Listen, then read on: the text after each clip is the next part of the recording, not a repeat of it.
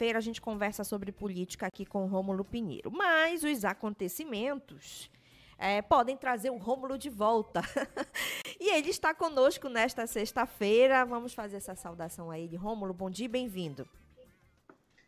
Muito bom dia, Tati. Muito bom dia, Salgado e Macapá. Estamos sempre à disposição. Precisando. Bom dia, Rômulo. Nós estamos aqui. Bom, amigo, vamos lá conversar então sobre um tema que está movimentando aí as últimas horas.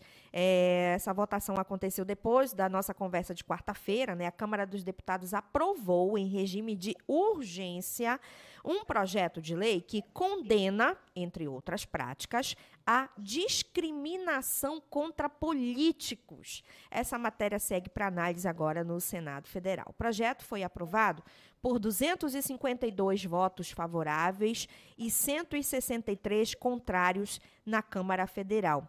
Romulo, explica pra gente que projeto é esse que ninguém sabia, ninguém ouviu falar e de repente os deputados aprovam está gerando uma grande discussão e polêmica. Pois é, Tati. Inclusive pegou de surpresa o próprio Congresso Nacional ontem, a própria, aliás, na quarta-feira, a própria Câmara. Havia deputados que sequer tomaram conhecimento disso, até porque esse projeto não passou pelas comissões ou por grande parte das comissões necessárias o presidente Rodrigo, para ser Rodrigo votado Pacheco plenário, do Senado disse que não sabia. É, na Câmara passou apenas na CCJ, que é a questão elementar para que seja votada, mas nas outras comissões para discutir deliberação não foi apresentado esse projeto, ou seja, faz menos de um mês, isso foi um dia foi início aí, final de maio, que foi apresentado, e foi votado em menos de duas horas aí aqui no Congresso Nacional e na Câmara, a toque de caixa. A gente sabe que alguns projetos de lei demoram anos e anos e anos para serem analisados e votados. Há projetos históricos aí de mais de 15 anos ali na gaveta. E, curiosamente, esse projeto durou aí menos de um mês já foi aprovado por. A gente pegou, inclusive, fez a, a, a tomou cuidado de pegar a, a, votação, foram 252 votos a favor e 163 contra. E, e, o que nos chama muita atenção e chamou muito é porque não houve um acordo entre os líderes, não houve uma conversa, uma, uma participação da sociedade nas discussões sobre o projeto. E claro, ah, isso faz com que nós aqui em Brasília, pelo menos aqueles que moramos aqui, né, sejamos vistos como pessoas que abarcam ou pelo menos convivem com pessoas lá no Congresso de fama muito ruim. Então você vê que a, a, isso acaba por trazer essa imagem negativa que a sociedade tem do Congresso quando percebe claramente um projeto de lei voltado para atender certas demandas específicas das pessoas que lá estão. É muito claro, até mesmo é, deputados que são de é, espectros ideológicos contrários criticaram a urgência, essa urgência na votação de ontem. Vocês notem que pessoas aí, é, tanto do, do, do partido apoiado, é, que apoiam o governo, e os contrários, é, determinaram assim que não houve essa discussão prévia que mesmo assim foi aprovado com 252 votos. E aí você tem um pano de fundo que é a questão política, que a gente debate aqui, né, a questão política principalmente, o projeto, projeto apresentado pelo deputado Dani Cunha, é filha, para quem não conhece, filha de Eduardo Cunha, famoso Eduardo Cunha, lá do impeachment de 2016, e aí é todo, há todo um contexto que a gente, claro, a gente conhece um pouquinho aí do Congresso, sabe que isso há um certo senso de corporativismo, para não ser tão mais é, ofensivo à, à honra dos nobres deputados, mas há esse consenso de que havia necessidade de proteger determinadas pessoas em razão da exposição política. Então você vê, vocês podem perceber qual é a, a principal argumentação dessa proposta. É que essas pessoas que têm uh, uma projeção política estão expostas a, a determinados tipos de comportamentos discriminatórios. Por exemplo, essa, esse projeto vai alterar o Código de Defesa do Consumidor para tornar crime quando a instituição financeira nega ou dificulta a abertura de uma conta corrente para políticos ou pessoas do seu entorno que estejam respondendo a processos criminais antes do trânsito em julgado. Então vocês veem qual é a situação, por que a instituição faz isso? Porque o COAF e a própria CGU tem instrumento de controle para investigação de movimentações financeiras suspeitas, a famosa lavagem de dinheiro. Então essas entidades elas têm um controle maior exatamente para isso.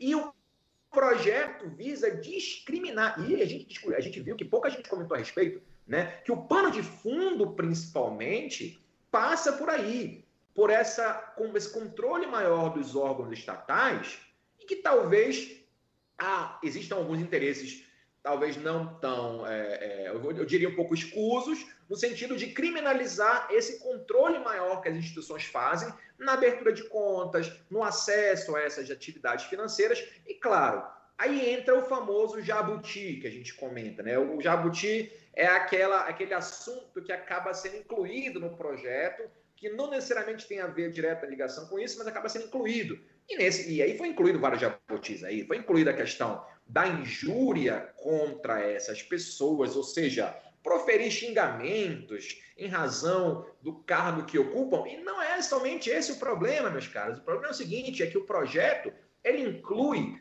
várias outras pessoas, tanto familiares quanto, quanto pessoas ao entorno desses entes políticos, inclusive até pessoa jurídica, que, claro, não pode ser injuriada, mas pode ser difamada. Então, você que, que há um, uma, um senso geral de que, tanto pela questão da urgência na votação, tanto pela questão também, que é importante falar, da necessidade de fato de se criar um instrumento jurídico que já existe no próprio Código Penal. O próprio Código Penal já prevê o crime de injúria nessas circunstâncias. O que ia se criar é uma qualificadora para isso, desnecessariamente. Então, a, a, a, a, lista é muito grande.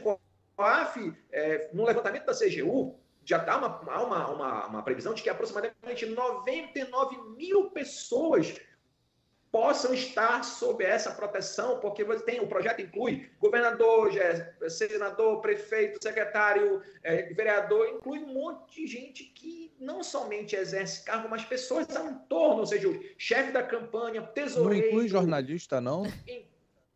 Inclui. Quem tiver aí participando é, acaba sendo incluso também nessa questão da proteção, da suposta proteção. É? É... Então, o texto... são cinco anos, olha só outra coisa. É, o projeto inclui até mesmo essa proteção cinco anos depois que a pessoa deixa de exercer esse cargo, ou pelo menos essa, essa, essa, suporte a essas a essas entidades. Então, e muita crítica e vai ao Senado para votação é. nos próximos meses. Rômulo e Salgado, só, só é, fazendo um uhum. adendo aí à fala do Rômulo também, o texto abrange políticos, ministros do Poder Judiciário e detentores de cargos comissionados. A proposta, como muito bem o Rômulo falou, será discutida ainda pelo Senado Federal. É, é de autoria da deputada Dani Cunha, do União Brasil do Rio de Janeiro. Filha é, que é filha do ex-presidente da Câmara dos Deputados, Eduardo Cunha. O texto Isso. prevê punições para quem praticar discriminação contra pessoas em razão de sua condição de, abre aspas, politicamente exposta, fecha aspas. Bom, Salgado, a gente tem um tempinho. Vamos lá é, trazer, então, um panorama de como os nossos deputados federais do Pará e Amapá votaram uhum. é, nesse projeto. Eu começo com você por aí. Então, aqui do Amapá, os deputados federais Vinícius Gurgel, do PL, Acácio Favacho, do MDB, doutor Púpio, do MDB também, Sonise Barbosa, do PL, e professora Gorete, do PDT, votaram a favor. O deputado Josenildo, do PDT, votou contra. E a gente ainda não conseguiu confirmar os votos da deputada Silvia Wayampi, do PL, e Dorinaldo Malafaia, do PDT. Aqui pelo Pará votaram sim o deputado federal Priante, do MDB, Enderson Pinto, do MDB, Olival Marques, também do MDB, Keniston Braga, do MDB, Renilce Nicodemos, MDB e Antônio Doido, do MDB, além da deputada Dilvanda Faro, do PT. Votaram contrários a esse projeto Elcione Barbalho, do MDB, delegado Caveira, do PL, delegado Éder Mauro, do PL, Joaquim Passarinho, do PL, Júnior Ferrari, do PSD e Raimundo Santos, do PSD. É, faltaram ou não é, falta ou abstenção? Doutora Alessandra Aber, do MDB, Andréa Siqueira, do MDB, Celso Sabino, do União Brasil e Ayrton Faleiro, do PT. Assim votaram os deputados federais do Pará e também do Amapá. Tá contigo, Salgado. É, não, eu. Porque assim, eu lembrei muito do caso do ex-deputado Rodrigo Maia, que foi hostilizado em novembro do ano passado em um resort na Bahia. Então, eu, ach, eu imaginei que naquele aquele tipo de, de agressão com palavras, inclusive, é, se aplicaria essa lei. Então, se o Rômulo puder fazer um comentário rápido, se se aplica nisso, as pessoas têm que fazer uma tem que, fazer, tem que ter muito mais atenção do que elas vierem a, a, a falar para os políticos, inclusive cobrar dos políticos. Agora, Rômulo, se der tempo de você conseguir seu objetivo, eu queria que você comentasse a ação da PF de ontem com, do, com o senador Marcos Duval.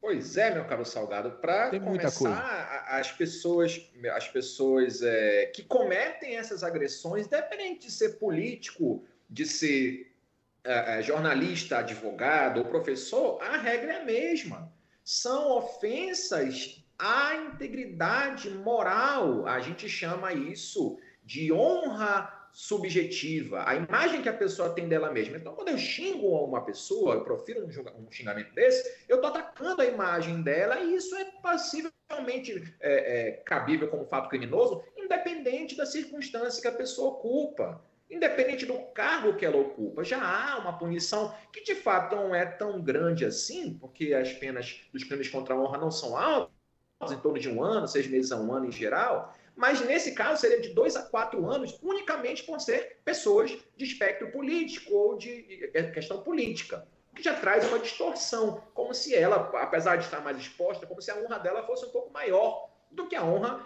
das pessoas comuns. E aí a gente, claro, sabe que há todo um interesse político e o Senado Federal tende a minimizar isso. Primeiro, que não vai votar com caráter de urgência, como votou na Câmara, e segundo ponto, que também é, é, há, com certeza, muitos exageros nessa, nessa proposta de lei, e o Senado deve cortar bastante a respeito.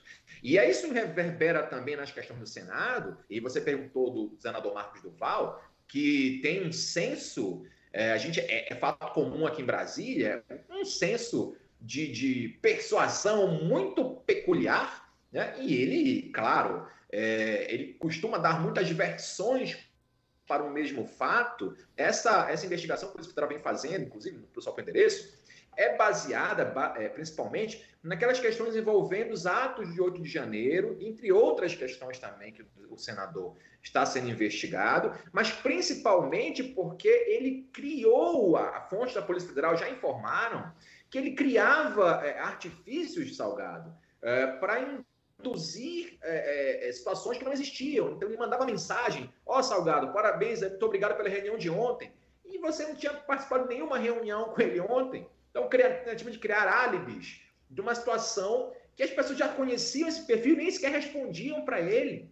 Então, isso acaba atrapalhando até mesmo a investigação, porque a gente não sabe se de fato quem estava no poder naquela época de fato tinha essa ligação com ele ou não tinha, porque é, uma, é algo muito crítico de compreensão e a gente faz o esforço para não colocar em outras palavras, mas é algo surreal. Os policiais federais estão surpresos com a quantidade de informações encontradas nessas primeiras análises do celular e computadores do senador Marcos Duval, até porque a gente sabe que uh, aqui em Brasília é uma frase que é muito comum, eu costumo repetir aqui, que em Brasília o pessoal troca de sapato, aliás, troca de meia sem tirar o sapato. Todo mundo é muito esperto por aqui. Agora, há casos em que esse sentido de esperteza, essa persuasão, ela excede o que é comum e a tendo essa questão agora, o senador Marcos Duval, que está sendo analisado nesses documentos, para no futuro tentar aí uma responsabilização pelo que aconteceu. É muito complexa a situação, mas a gente está acompanhando aqui o dia a dia e passando informação nossos amigos ouvintes aqui da CBN. Rômulo, valeu. Muito obrigada pela sua participação aqui com a gente. Até semana que vem. Muito obrigado, precisando, estamos sempre à disposição. Forte abraço. Obrigada, Obrigadão. Rômulo. Bom fim de semana. Bom fim de semana, 11h50.